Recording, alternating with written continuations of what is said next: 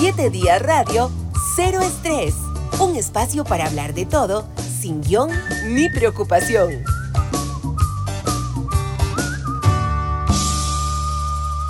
¿Quién dijo que todo está perdido?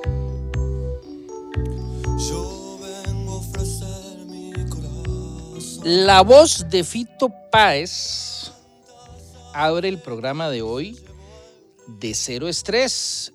Yo vengo a ofrecer mi corazón. Escuchémoslo un momento. No será tan fácil, ya sé qué pasa. Es el tema que escogió nuestro invitado de hoy, don Ariel Robles, diputado del Frente Amplio. Muchas gracias por aceptar nuestra invitación y mientras escuchamos el tema de fondo, don Ariel, ¿por qué escogió esta canción? ¿Le gusta el cantante? ¿Le gusta el género? ¿Le gusta la letra? ¿Le recuerda algo? Muy buenas. No, muchas gracias por el espacio, Rodolfo, y muchas gracias por la invitación aquí a Cero Estrés. Yo creo que uno ocupa un poco, un rato de cero estrés en estos días. No hay que tomarse todo tan a pecho. No veces. todo tan a pecho, y entonces muchas gracias, un saludo a toda la audiencia.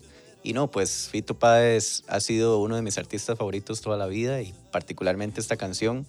Mi mamá es eh, seguidora de la trova, eh. ¿verdad? Y, y el rock viejo argentino, entonces un poco me hace una remembranza con, con ella, con su vida y, y siempre, desde muy pequeñito me ponía esa canción, entonces es una canción que me ha acompañado a lo largo de la vida. ¿Cómo influyen los gustos de nuestros padres o hermanos o tíos en nuestros gustos? Profundamente. Y en nuestra formación, mi mamá era una maestra, ya maestra retirada, yo soy profesor, entonces eh, hay mucho de ella, ¿verdad? Y también de mi papá, por supuesto. eh, ya están los dos en sus sesentas.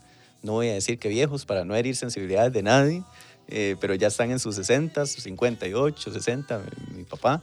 Y bueno, entonces hay muchísimo de ellos en mí. De hecho que hace poco usé una aplicación para ver cómo me iba a ver más, más viejo y Se es parece. ver a mi papá. Entonces, yo, sí, sí, te- tengo mucho de ellos. De- afortunadamente tengo mucho de ellos, soy muy familiar.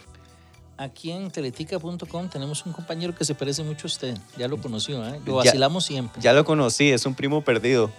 Sí, sí, es un primo perdido, ahora lo, lo conocí. Y bueno, un saludo a él también, es primo mordido. ¿De dónde es usted, don Ariel?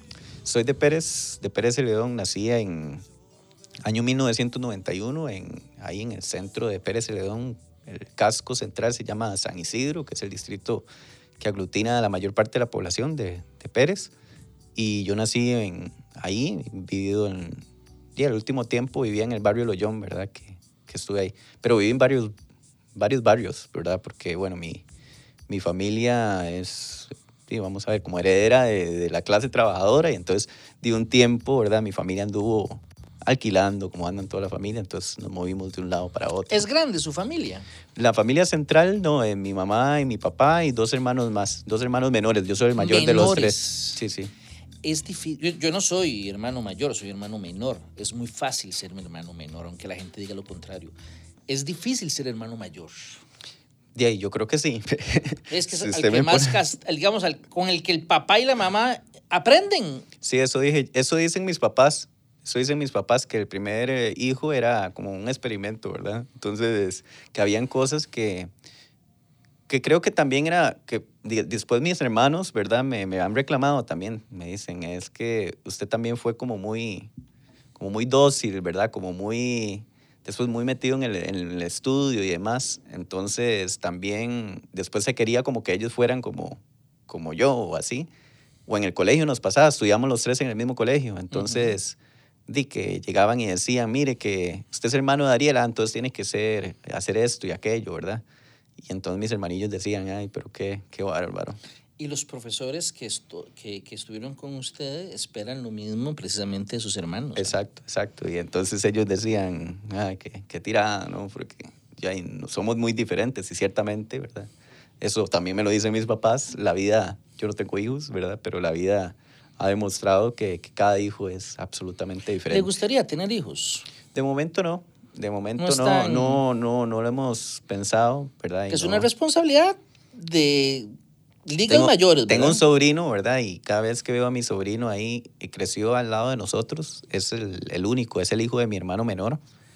y bueno, que lo amamos, a mi sobrino se llama Moisés, es lindísimo él, súper bonito, pero cuando estaba pequeñito le daban aquellos arrebatos, ¿verdad? Y aquella cosa, y entonces eh, ya, y yo ahí me convencí de que no sé si quiera tener hijos, ¿verdad? Porque ahí uno, ser tío es perfecto, es una cosa lindísima, eso sí, ¿verdad? El chiquito viene, uno lo alza, juega con él, se puso a llorar, tomé a los papás, echó caquita, tomé a los papás, ¿verdad? Entonces, ser tío me gusta mucho. Eh, lo otro hay que pensarlo muy bien. ¿Qué quería usted, usted ser chiquillo? ¿Qué No creo que quisiera ser diputado a los 6, 7 años. No, yo creo que yo creo que Carajillo me gustaban mucho los animales y como todo chiquito quería tener algo que ver con animales, como de veterinaria o algo así. Mm, En mi casa siempre hemos tenido muchos perros y gatos y como que por ahí me, me, me gustaba eso, ¿verdad? Pero a lo largo de la vida siempre fui como muy racional. Hay cosas que siempre me gustaron y cosas que nunca me han gustado, ¿verdad? Por ejemplo, yo estaba en el colegio y la mayoría de mis compañeros de colegio, "Ah, qué bueno comprarme un carro, una moto. A mí nunca me llamó la atención ni, ni un carro, ni una moto. O sea, no, no, no, no era como el sueño tener un carro, una moto. No, no me movía para nada. Pero después, siendo estudiante, decía, a mí me gusta la docencia. La docencia, Sí, muy sacrificada. Muy dura, sí. Mi Muy mamá, dura. mi mamá, mi mamá docente, las maestras son 24/7, ¿verdad? Mi mamá era maestra, daba clases y a las 5 salía del trabajo a planear, a revisar y todo, a las 9 de la noche. eh, se iba acostando de, dejando de hacer trabajo y bueno, es una, es una profesión muy, muy sacrificada, pero, pero también muy hermosa, digamos, en- lo profundo. ¿A qué edad la le dio el patín de la docencia? ¿A qué Joven, joven, estaba en el colegio y ya, ya me sonaba muy interesante. No sabía por qué irme, digamos, por qué rama de la docencia irme más, porque me llamaban la atención varias, pero, pero sí sabía que, que me gustaba la pedagogía, digamos. De hecho, que es algo en lo que más sé, y porque ahí trabajaba, digamos, en la parte de la docencia, pero es algo en lo que más me ha gustado profundizar, ¿verdad? No solamente en el ámbito de, desde el estudio, sino también el leer, profundizar sobre, sobre la docencia siempre ha sido muy pasional. ¿Se metió en docencia específicamente en qué? Eh, estudié inicialmente inglés, ¿verdad? Que tenía facilidad, digamos, por el idioma. Entonces, después estudié inglés. eh, eh, terminé el bachillerato en la Universidad Nacional, en la sede regional Brunca. Y a partir de ahí, pues, estudié una maestría en gestión educativa con énfasis en liderazgo. Y después estudié otra maestría con, en educación, que era como más con un énfasis pedagógico, también en la Universidad Nacional. Y bueno, es- eso ha sido como gran parte de mi vida, digamos, trabajar en la docencia y investigar y demás, escribir. De hecho, que la mayoría de artículos que tengo sobre algo es meramente trabajo académico, tienen que ver con el tema pedagógico. Entonces es como lo, lo que en lo profesional más me ha apasionado siempre. Permíteme hacer un paréntesis en el tema de su vida para hacerle esta pregunta. Aquí en Costa Rica, en la educación pública, se le destina un buen rato a la enseñanza del inglés, Sí. pero es malo el inglés de, de- Sí. que salen. ¿Por qué? ¿Por Sí, qué yo- será si se le destina su ratillo? Y perdón, le, le- le sumo algo. Eh, aquí tenemos música en inglés. La gente podría, digamos, aprender inglés oyendo música. Hay, hay series en inglés. Eh, comparado con otros países, tenemos muchas horas de inglés. Eh, ¿Qué pasará? Sí, yo creo que ahí habría que abordar eso con, con alguna revisión profunda, digamos, del modelo. Eh, lo hemos planteado en algunos momentos, ¿verdad? Es una discusión que, que tiene su tiempo y que se llevará a sus responsabilidades. Yo creo que habría que cuestionarse, por ejemplo, el tema de nivelación, ¿verdad? De nivelación eh, de los estudiantes que tenemos actualmente. Hoy los estudiantes se nivelan, digamos, no por niveles lingüísticos, sino simplemente por edad o por grado. Y usted sabe que usted, por ejemplo, en séptimo puede tener 30 estudiantes y resulta que de esos 30 hay una variedad, digamos, de cuatro niveles lingüísticos diferentes. Entonces, no, no, no, a ver, no, no tenemos tan claro por qué eh, la nivelación por grado va de la mano con la nivelación lingüística, ¿verdad? Y eso yo creo que hay que, que abordarlo con muchísimo cuidado. Me parece que es una discusión que todavía en el país no se ha dado porque ciertamente, por ejemplo, un estudiante de séptimo podría tener un nivel avanzado, ¿verdad? De, de lingüístico, de, de habla del idioma, y no necesitaría ni siquiera tener clases de inglés, ¿verdad? Porque ya, ya sabe hablar inglés. O gente que sale de bachillerato, uno pensaría eh, que debe tener un un inglés aceptable Y no lo hacen. y no lo hacen. Y hay gente que dice, no, es que yo no hablo muy bien inglés y se le pierden un montón de oportunidades. Pero caramba, pasó todo, bueno, es, en algunos casos escuela y colegio. Sí, no, es, es un tema súper complejo y yo creo que, que requiere mucha, mucha profundización. Lo que, lo que sí, al menos hay, hay diferentes investigaciones que, que nos dicen que, bueno, habría que ver qué tanto el modelo que nosotros tenemos desde este enfoque, que ha sido muy tradicional, ¿verdad? Eh, di, es, es la solución, es la alternativa, o habría que repensarse, ¿verdad?, que, en hacer algo más profundo. Y, y con esto concreto, yo creo que, por ejemplo, es muy, eh, muy interesante ver, digamos, eh, cómo podríamos hacer que estudiantes avancen, ¿verdad? Y decir, eh, un estudiante va avanzando en su nivel lingüístico a un ritmo diferente del que va avanzando, ¿verdad? En su formación de, primer, de séptimo, octavo, noveno, porque los avances son totalmente diferentes, ¿verdad? Y finalmente, saber que tengo un estudiante al, al final del periodo que, bueno, yo salí en quinto año, soy bachiller, pero con un nivel lingüístico A, B o C, ¿verdad? Eso dependería de si yo voy avanzando en el nivel lingüístico cuando me juntan con estudiantes de mi mismo nivel. Porque no es lo mismo darle clases a 20 estudiantes de un nivel A, ¿verdad? Que darle eh, clases a 20 estudiantes, uno del A, uno del B, uno del C, uno del D, y que no sabemos, ¿verdad? Uno dice hello y eso es lo más que dice, y hay otro que resulta que nos habla todo. Entonces yo creo que ese tema me parece que sí hay que abordarlo con, con, con pinzas, ¿verdad? Cierro el paréntesis, aunque ese tema sería interesante abordarlo un día en otro espacio con otras características. Eh, si no fuera diputado, ¿qué estaría haciendo? Ah, dando clases, sí, eso no tengo duda. Y En Pérez. eh, sí, en la zona sur, bueno, yo estaba trabajando en la U y estaba súper, súper bien, o sea, súper contento por allá. Trabajaba en la sede regional Brunca, que tiene dos campus, uno en Coto Ajá. y otro en Pérez. Y bueno, yo prácticamente tenía a cargo algunos proyectos de extensión, que son de estos de la universidad trabajando con las comunidades. Eh, y bueno, entonces estaba súper, súper tranquilo. Esto más bien ha sido con mucho movimiento, digamos, aquí en la, Cuando termine, piensa regresar allá. ese, ese sería, sí, un poco la expectativa, ¿verdad? Yo espero terminar, eh, hacer las cosas lo mejor posible, lo- como lo tratamos de hacer, pues, todo con, con el mayor compromiso, y después y regresar a Terruño, ¿verdad? Que la, que la casa. Yo no me acostumbro mucho todavía a la, a la vida citadina, ¿verdad? No, no, no le soy- gusta. Mm, yo creo como que es muy interesante. Hay cosas que me gustan y cosas que no me gustan. ¿Qué es lo que más le gusta de vivir en San José y qué es lo que menos le gusta de vivir en San José? Bueno, eh, lo que más me gusta es que aquí hay mucha variedad de comida. Entonces, entonces, digamos, usted puede decir, mañana voy a ir a comer a tal lado y después pasado quiero comer tal cosa. Aquí hay mu- mucha variedad de comida y eso a mí me gusta porque sí, me gusta mucho la comida, como a todas las personas. Y lo que menos me gusta son las presas. O sea, yo, yo, bueno, esto es una cosa muy necio, soy muy necio diciéndolo, pero yo no logro entender eh, cómo, eh, cómo nos llevaron a acostumbrarnos a las presas, ¿verdad? Que, que hay aquí. Porque como yo vivo en Pérez, eh, don Rodolfo, yo a una hora, digamos, eh, de Pérez, yo puedo desplazarme prácticamente hasta Ubita, no sé si conoce Claro. y puedo llegar a Ubita, digamos, en 45 minutos. Y entonces, imagínese, en una hora ya habría estado en Ubita y quizás ya me he tomado hasta una cerveza y depende, dos. O si llega antes a Dominical, creo que queda un poquito más entonces, cerca. ahí sería más cerca y capaz ya no dos cervezas, sino tres. Do- lo que yo pienso, ¿verdad? Es, en una hora de mi vida logro, logro hacer eso. Y yo aquí en una hora, resulta que un día de estos, que, que incluso tenía que venir a Teletica, de Moravia a Teletica duré un poquito más de una hora. En una distancia relativamente corta. Entonces, yo lo que decía es, finalmente es la vida, ¿no? Es la vida la que se nos está yendo. La Empresas. gente es distinta.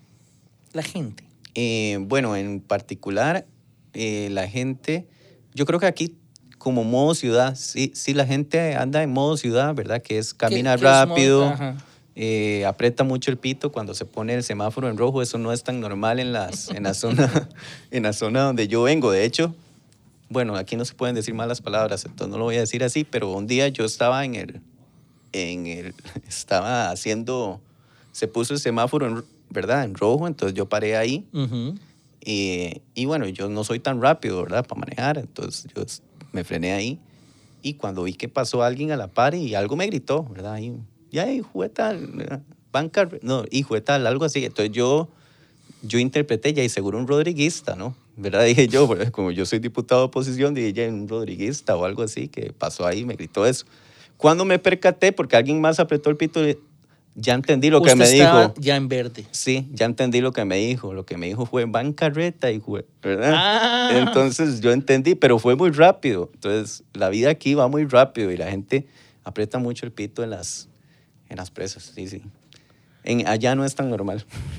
No, no, aunque yo recuerdo en la salida de Pérez León hace se hace presa. ¿ah? Ya ahora se está haciendo muchísimo más. Ya se está volviendo. Bueno, Pérez León desde hace tiempo lo habían señalado como una de las ciudades eh, desde el Estado, la- de- ¿verdad? La nación han señalado y algunos estudios que se han hecho que es una, es una, es una de las, eh, a ver, de las ciudades en crecimiento, digamos, de, Pérez, de Costa Rica, que tendrían algún tema de pro- problemática vial, ¿verdad? Tienen, tienen muchas, muchas problemáticas viales. Entonces, eh, ya eso está teniendo repercusiones. Eso lo decían hace 10 años, ya hoy es evidente.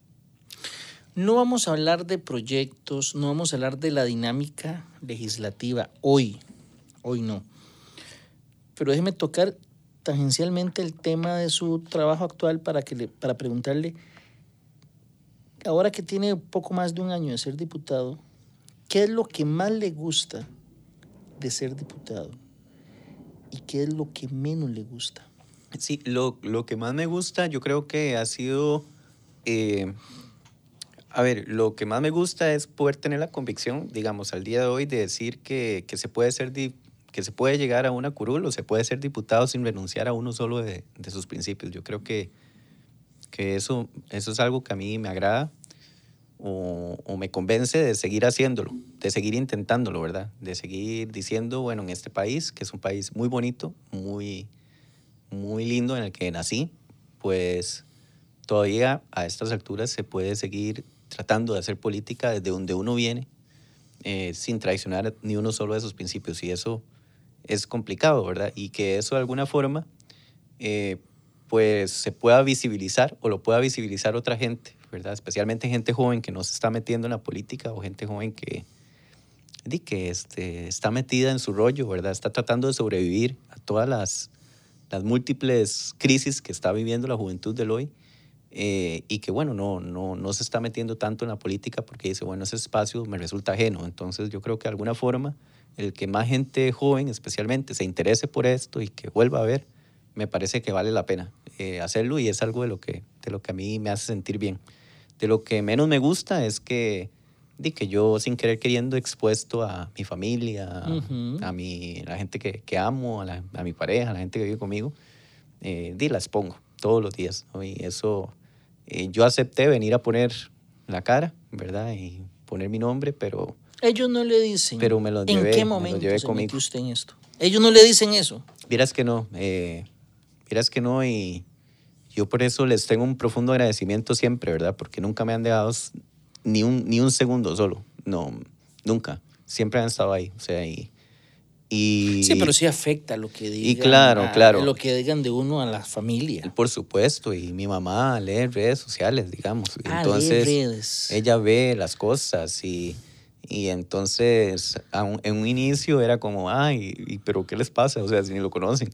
Y entonces, y mi mamá no entendía, digamos, que, que, que, que por qué esa agresividad, ¿verdad? Entonces, el mundo político es muy así, ¿verdad? Muy agresivo, muy, muy... El mundo en redes es agresivo en todos los ámbitos, me parece ya. Yo creo que sí, y, y- y en lo político toma una connotación eh, todavía, yo creo que muy, muy agresiva, me parece, y por eso siempre en cualquier lado hago el llamado a que le bajemos el tono, digamos, no respondamos odio con odio, me parece que eso, que eso no nos lleva a ningún lado, y, y bueno, eso mi mamá lo veía, mi familia lo ve, y mi mamá, y en un inicio tampoco mi mamá entendía que, que la cuenta vietnamita era vietnamita, digamos, que, que, sí, que puede ser alguien de aquí, ¿verdad? Y también que hay cuentas de aquí que, que dicen cosas extrañas. Entonces resulta que sí, era, era doloroso, digamos, es doloroso y yo creo que esa es una de las partes más feas de la, de la política, ¿verdad? Saber que usted expone a su familia, expone a gente que uno, uno ama mucho y les expone a estas cosas y que se vuelve igualmente difícil para estas personas como para uno eh, lidiar con todo eso. De la asamblea, ¿con quién es la persona con la que se lleva mejor? ¿Con quién me llevo mejor? Escoja uno. Hijo, O una. Es- está, está difícil. No, escoja una. Es que son varias personas con que Haga lo que bien. dice mucha gente. Sí, son muchas, pero por decir una, pa, y suelta esa. No, yo no puedo. Es que la, en realidad yo, yo me llevo muy bien con mucha gente. Pero escoja uno. La gente de la fracción me llevo muy bien y tengo mucha afinidad con Jonathan, ¿verdad? Por decir un nombre. Me parece que son como de la misma edad, no. O él Eh, es un poco mayor. Eh, Jonathan está mucho más viejo, ¿no? y hecho leña. No, mentira. Que dicha que es el que... No, no, no. Yo, yo, estamos en edades parecidas. Jonathan me debe llevar dos años, un año, dos años.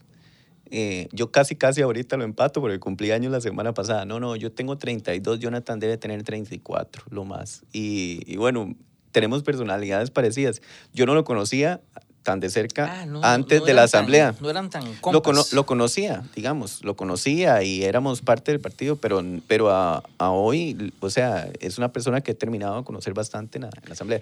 Tengo mucha afinidad en lo, como en lo personal, ¿verdad? Pero fuera ya le de la digo, me asamblea- llevo mucha gente bien, me llevo con, Y bien fuera con de mucha la gente. asamblea, ¿quién es su gran amistad? Fuera, de la asamblea. Sí, sí, ya como amigo de- o amiga de toda la vida. Amigo, amiga de toda la vida. No he sido tan amiguero. Ah, no, pero tiene que tener un amigo, uno. Y No, es que no soy, no soy como muy amiguero. Bueno, di, voy a decir que Stephanie es mi gran amiga, ¿verdad? Y eso es indudable. Pero ella ya ha estado conmigo muchísimo tiempo y, y conoce perfectamente mucho de lo que hago. Pero hay personas cercanas como, como Pablo. ¿Stephanie? como- Stephanie es mi compañera, mi compañera de vida. ¿Desde sí, hace cuánto? Di, más o menos de novios. Es que somos de estas relaciones jóvenes, ¿verdad? Ajá. que tenemos noviazgos largos. y vivimos juntos también ya ahora, pero, pero bueno, tenemos más o menos que unos, o- tenemos de conocernos como unos 10 años. Desde ¿verdad? Pérez. De Pérez también. Ah, la conoció en Pérez y se la trajo a San José. Y está en o San ya José. trabajaba ahí en San José. No, está en San José, ya nos vinimos los dos para San José. Ella anda ahí en su rollo y, y yo en este rollo. No tiene nada que ver con política. no le gusta tanto la política. Es muy buena para la política, pero no le, no le gusta. Eh, entonces anda ahí en sus cosas. Pero ella, dice, sí, tenemos 10 años más o menos de conocernos nosotros. Más o menos 10 y 8 de, de convivir en una relación. Ah, no, pero ya es un montón. Ya, y sí, yo, espero, yo siento que sí, ya es bastante, sí, pero, pero que puede ser mucho más. No, y para llevarse con la pareja hay que ser amigo de la pareja. Hay que ser muy amigos. Sí, ella era mm, la persona más cercana, digamos, que yo he tenido. O sea, pero se conocieron hace, eran un par de carajillos. Sí, más o menos. Sí, sí, yo tenía 20 y algo, 22. A los 22 uno no sabe nada de la vida, don Ariel. Sí, sí, es cierto. Había muchas cosas que no sabía. Pero si hay una decisión segura es haber estado con ella. Ah, qué bueno. Sí, sí, sí. Un saludo ella, entonces para... y ella eh, debe estar, o sea, no está escuchando porque está ahorita Lo escuchará luego. en, en- en algo, pero, pero debe estar, me va a reclamar de que por qué hablé aquí esto. No, pero ¿por qué? No, de ¿acaso? Ey, No, y entonces ella, y ella tenía, di menos que yo. Stephanie tiene 30 años, va a cumplir. Ah, no, pero es que dos añillos es nada. Nada, nada, sí, sí. Sí, sí, estamos muy en edad. Sí. Don Ariel, recomiéndeme un libro para el fin de semana. Ojalá que no tenga que ver con política. Eh, bueno, yo so- siempre he sido muy lector, ¿verdad? Eh, No, entonces recomiéndeme dos. Sí, sí, siempre me ha gustado mucho, mucho, mucho leer. Eh, yo recomiendo siempre uno para releer, ¿verdad? Que siempre la gente lo leyó y no sé si lo ha releído. Entonces, me parece que hay que leer El Principito cuantas veces sea. Entonces, en un fin de semana se logra leer. Sí, se lee rápido. Y entonces, ¿Por qué? ¿Por qué le gusta? ¿O por qué lo recomienda? porque lo leí siendo niño y tiene otra, y lo leí siendo grande y tiene dos mundos completamente diferentes. Entonces, me parece que El Principito es uno de esos libros que enseña mucho en muy poco, ¿verdad? Y, y las reflexiones que hace sobre el ejercicio del amor, sobre, sobre el ejercicio de, de verse con, con otra persona y, otro, ¿verdad? Y, y en un respeto y en una profundidad, mm, me parece que pocos libros logran eso. Entonces, me parece que El Principito es, es un libro muy, muy oportuno para leer. Entonces me gusta mucho. Recomiéndeme otro.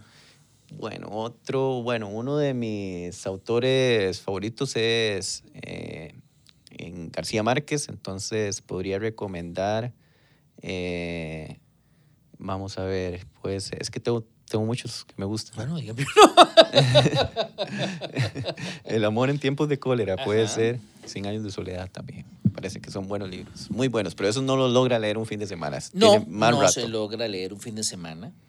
Y, y Eso, es- eso, eso fue en literatura, eso en literatura.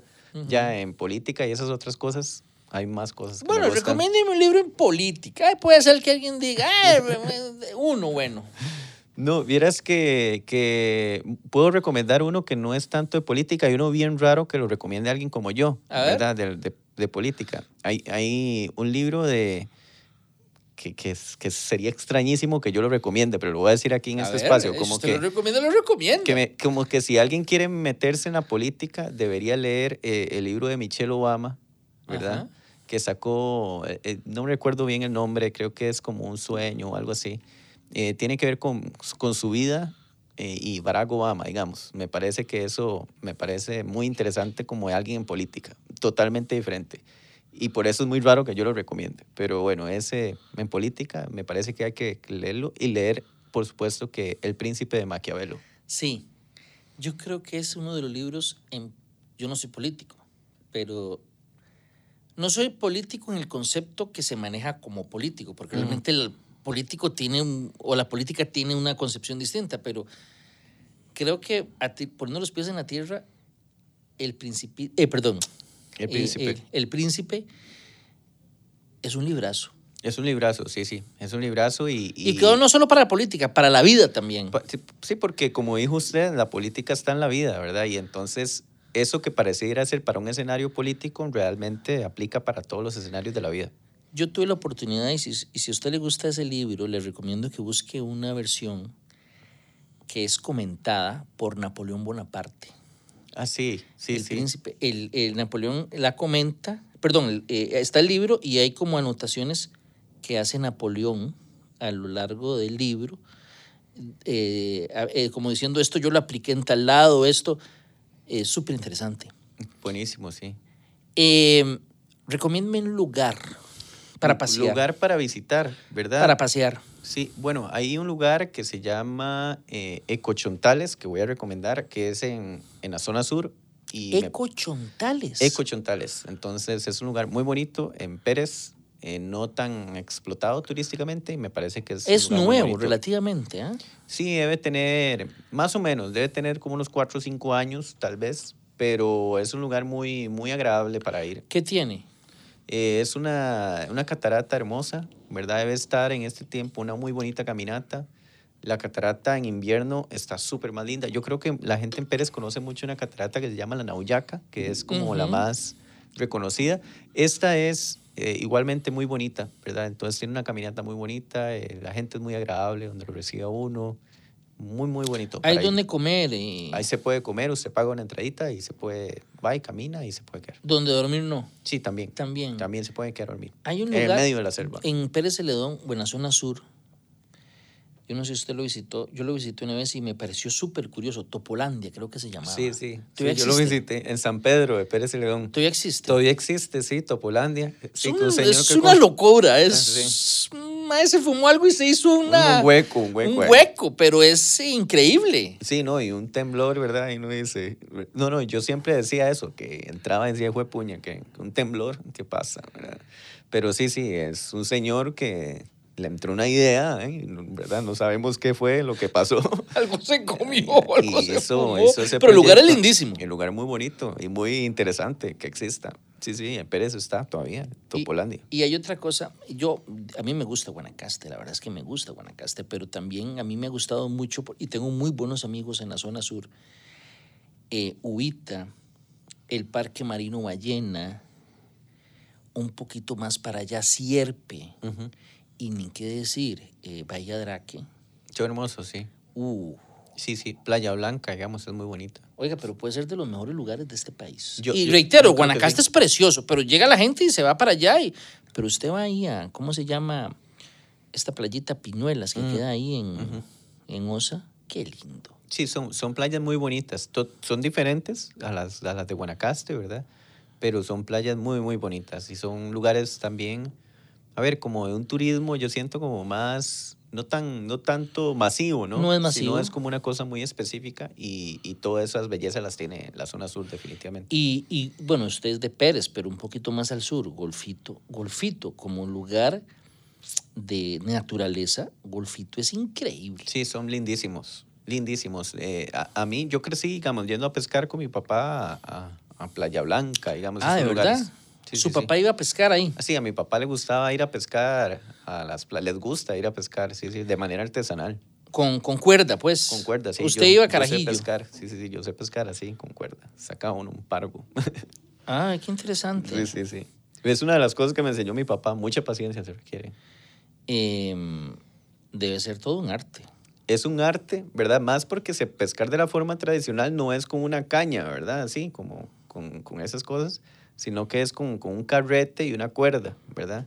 Entonces, depende de lo que usted agarre, es todo un juego, ¿verdad? Todo un arte. Entonces, tienen que ver cómo lo saca usted con la cuerdilla, ver cómo saca ese bicho. ¿Le gusta el cine? Sí, me gusta el cine, sí, sí. Bueno, Y recomiendo. las, y las series me gustan Uno, también. uno conoce a la gente a veces por sus gustos en libros, por sus gustos en donde pasea, por las películas que ve. Recomiéndeme. Sí, bueno, yo, yo, yo hace un rato usted me preguntó que qué película recomendar. Eh, me parece que, que hay que revis- ver una película que se llama U de Venganza. Con nombre. Con Natalie el, no- Portman. Ajá, el, no- el nombre en francés es V de Vendetta, más o menos. Ese me parece que... Es viejilla esa es película, bien viejilla, pero es una película muy interesante. A mí me parece muy interesante y me parece que, que, es, que hay que verla. Tal vez, nuevamente, por mis gustos, ¿no? Es, es un poco lo que vería. Sí, sí. Otra. Y, en, en series Ajá. recomendaría Breaking Bad. Uy, qué buena. Ahora sí. Ahora sí estamos hablando. Ahora sí, esa sí es una serie buena. Sí, sí, para mí es mi serie. Digamos, me han gustado muchas series. A mí me gustó mucho Game of Thrones, digamos, en Ajá. su Ah, no, también. se Pero- dan duro. Pero, se dan. Sí, pero, pero, pero Breaking, o sea, yo las vi, vi a Breaking Bad, vi Game of Thrones, ¿verdad? Y Ajá. para mí iban muy empatadas, sin embargo, el círculo, digamos, de una buena serie lo cierra más. Sí. eh, Sí, eh, eh, eh, Juego de Tronos se cae al final, tal vez, o en algunas temporadas, eh, digamos, más avanzadas se cae. Breaking Bad es de lo mejor. O- Sí, es de lo mejor. ¿Usted ha visto Better Call Saul? Eh, eh, mejor llama a Saúl, Mm, la de que Better es Call como Saul, que es sí. como una es un eh, spin-off de, de Breaking Bad. Sí, la, la estuve viendo, no la he terminado de ver, porque la siempre he pensado que en las segundas versiones o Ah, terceras no, no, versiones de pero es que algo- esta es buena, es Sí, sí, buena. pero todo el mundo me ha dicho eso que usted me está diciendo, Rodolfo, ya que esa es, hay que verla y la voy a ver. Es de buena. hecho, que la voy a ver, sí, sí. Pero veo eso, digamos, yo veo un poco de todo. Veo anime, veo eso, he visto un poco de todo. Yo, mm, a mí no me gustan los temas de zombies y eso, pero por insistencia vi Walking Dead. Sí, No sé si usted la vio. la empecé a ver y la dejé de ver. Bueno, a mí me pasó, digo, voy a ver esto porque todo el mundo lo ve.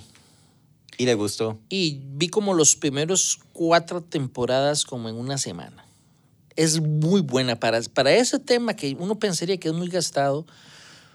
eh, no, don Ariel, yo creo que el invento de, de- de los últimos años es Netflix. O las, las, las plataformas de este tipo. Sí, por supuesto, por supuesto. Yo, yo eh, de- en realidad eso me ha salvado, me salva momentos, ¿no? Porque yo creo que en la vida uno tiene que dejarse ir. Usted hace temporadas en, su- en el fin de semana en su casa. Exacto, y me suelto de la discusión actual, digamos, de lo político, de lo de tóxico, de lo difícil.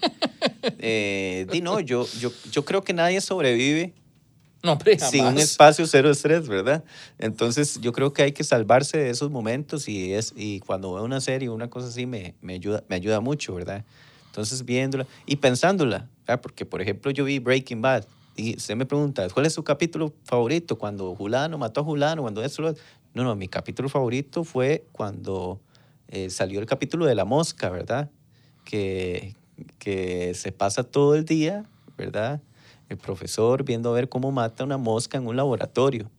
Y, y lo relaciono con esto que estamos hablando porque él tenía mil problemas, mil problemas, pero se centró en que la mosca era su principal problema, viendo ver cómo mataba a una mosca en un laboratorio. A veces nosotros nos centramos en la, en la mosquita, ¿verdad? Cuando hay muchas otras cosas que ver. Y yo creo que ese tipo de series a mí me apasiona. No, y nada mejor que el título, porque la traducción sería como volviéndose malo. ¿Cómo, eh, cómo este señor, eh, un docente, ¿verdad? De química, con un montón de problemas en su casa de salud, ¿verdad? Termina convirtiéndose en el más buscado de, en el tema de la, de la droga. Sí, sí, sí. Es una locura. Es un, es un, es un super guion, es un super guion. Y ahí sí que, que, que, que excelente recomendación. Sí, sí, el que no la ha visto tiene que Hay que sacar su rato, eso sí, y que nadie lo esté interrumpiendo. Nos quedan unos minutitos. eh, don Ariel, 32, me dijo. 32 años, recién cumplidos, el 18 de agosto. Si hoy le permite llegar a los 70, ¿qué se imagina alma. estar haciendo a los 70? Eh, um, ¿Qué me imagino estar haciendo en los 70? Bueno, eh, yo esperaría eh, poder estar muy tranquilo, ¿verdad? en una vida un poco más despacio. Entonces, me gustaría este, poder estar o en una montaña o en la playa leyendo un libro y muy tranquilo. No, no me gustaría estar como todavía en las carreras, ¿verdad? De lo que hoy, de lo que hoy uno corre. Entonces, no, no, no me gustaría estar como en esas carreras. Pero, pero bueno, todavía queda un rato para cumplir 70, son 30. y Bueno, pero eso, para eso es un así. No me mueve. es que eso es así. Bueno, yo no tengo 70, pero eso es así. es un brinco. ¿Ah? ¿Hace cuánto tenía usted 12 años? Ya no, no, es rápido, sí, es cier- ciertamente es muy rápido. Yo, yo espero, sí, estar, sí, una vida muy, muy calmada, muy relax, muy, muy tranquilo, eh, ya con lo que uno lo haga feliz. Ya me imagino los comentarios, seguro ahí ponen, ¿verdad? Dijo playa, fumando marihuana o cosas así. Pero no, no, no necesariamente puede ser, o sea, sin ningún problema. Mi mamá decía, yo me pensiono y quiero ir a una hamaca y fumar algo para ver qué, ¿verdad? Porque ella siempre tenía una vara de que quería probar la marihuana. Y yo, ay, mami, probala, probala. Deja la cosa. Yo pero, le... Perdón. pero bueno, yo, yo espero simplemente tener tranquilidad con más que eso. Todo el resto será un Ahora, algo, algo, algo me llama mucho la atención ya para ir terminando, porque esta pregunta yo se la he hecho a muchos invitados y todos dicen, casi que lo que usted dice, tirarse, tirársela rico, vivir más tranquilo. ¿Por qué no tratar de vivir tranquilo Desde ya. desde ya? Sí, sí. ¿Por qué, don Ariel? Y con eso voy a terminar el programa. ¿Por qué? ¿Por qué será, y me incluyo, que nos cuesta tanto tratar de disfrutar la vida, digamos, eh, eh, con, nuestro ideal es este, ¿verdad? El que usted plantea, tirársela rico y vivir cero estrés. Creo que todos tenemos esa idea. Nadie se imagina los últimos años de su vida trabajando como loco. No, Nadie. no. ¿Por qué no tratamos, por qué nos costará tanto ponerlo en práctica? Sí, nuestro orden de, prior- de prioridades está ¿Al revés? Al revés, sí. Pero igual yo también veo ahí en asamblea gente con 70 años en esa cosa y yo digo, Bueno, tal vez les guste. O sea, lo que quiero decir Ya, es que no sé. hay de todo, hay de todo. Pero lo que No quiero sé. decir es que si usted le pregunta a alguien, casi que la pregunta, la respuesta normal es tranquilo. tirándomela rico, sí, sí. Y casi todo el mundo dice en la playa. ¿ah? Yo dije en la playa. Sí, claro, y, y todo el mundo dice, o, o en una montaña, y, y tomando un café, levantarme tranquilo. Pero en la- ese es nuestro ideal. Qué interesante que sería que viviéramos la vida cero estrés. Y conste, yo no hago lo que predico, porque yo paso en un estrés con, constante. Pero qué interesante Rodolfo, sería. bueno, si usted me lo permite decir, yo creo que tenemos eh, muy descalificado el valor del tiempo.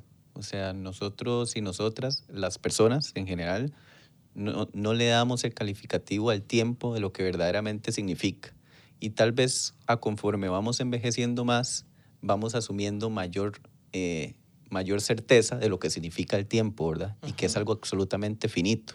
Entonces, cómo invierto mi tiempo, qué hago con mi tiempo y que mi tiempo es vida, que no vuelve nunca. Así es. Eso eh, no lo tenemos tan claro, tal vez conforme estamos un poco más jóvenes y ya, ya cuando salen. Ya yo tengo algunas canas que me han sacado en la asamblea. No tiene ninguna. Sí, sí, sí, tengo, sí tengo. Y que me las- Sus papás tienen canas. Mi papá tiene canas y mi mamá también. Y en mi familia es normal que salen unas canillas así como un mechón, pero ya yo las tengo. No las tenía hace un año. Son de la asamblea. Bueno, de ahí. Don Ariel, muchas gracias por aceptar nuestra invitación y venir aquí a conversar unos minutos. Cero estrés, como, como, los, como los oyentes escucharon y usted lo vio. La idea es apartarnos un poco del corre-corre y los temas recurrentes y hablar de cosas que más de uno dirá, no, pero eso no es importante. Cuidado, cuidado y no es lo más importante. Muchas gracias de verdad por el espacio y saludo a todos y todas. Y bueno, agradecerle mucho por el espacio. Yo me he sentido súper cómodo y más bien ha sido una, una islita en el día. Y sí creo que son temas importantes. Y gracias a ustedes por acompañarnos. Si Dios lo permite, los esperamos en una próxima entrega. Hasta entonces. En 7 días radio, cero estrés. Un espacio para hablar de todo, sin guion ni preocupación.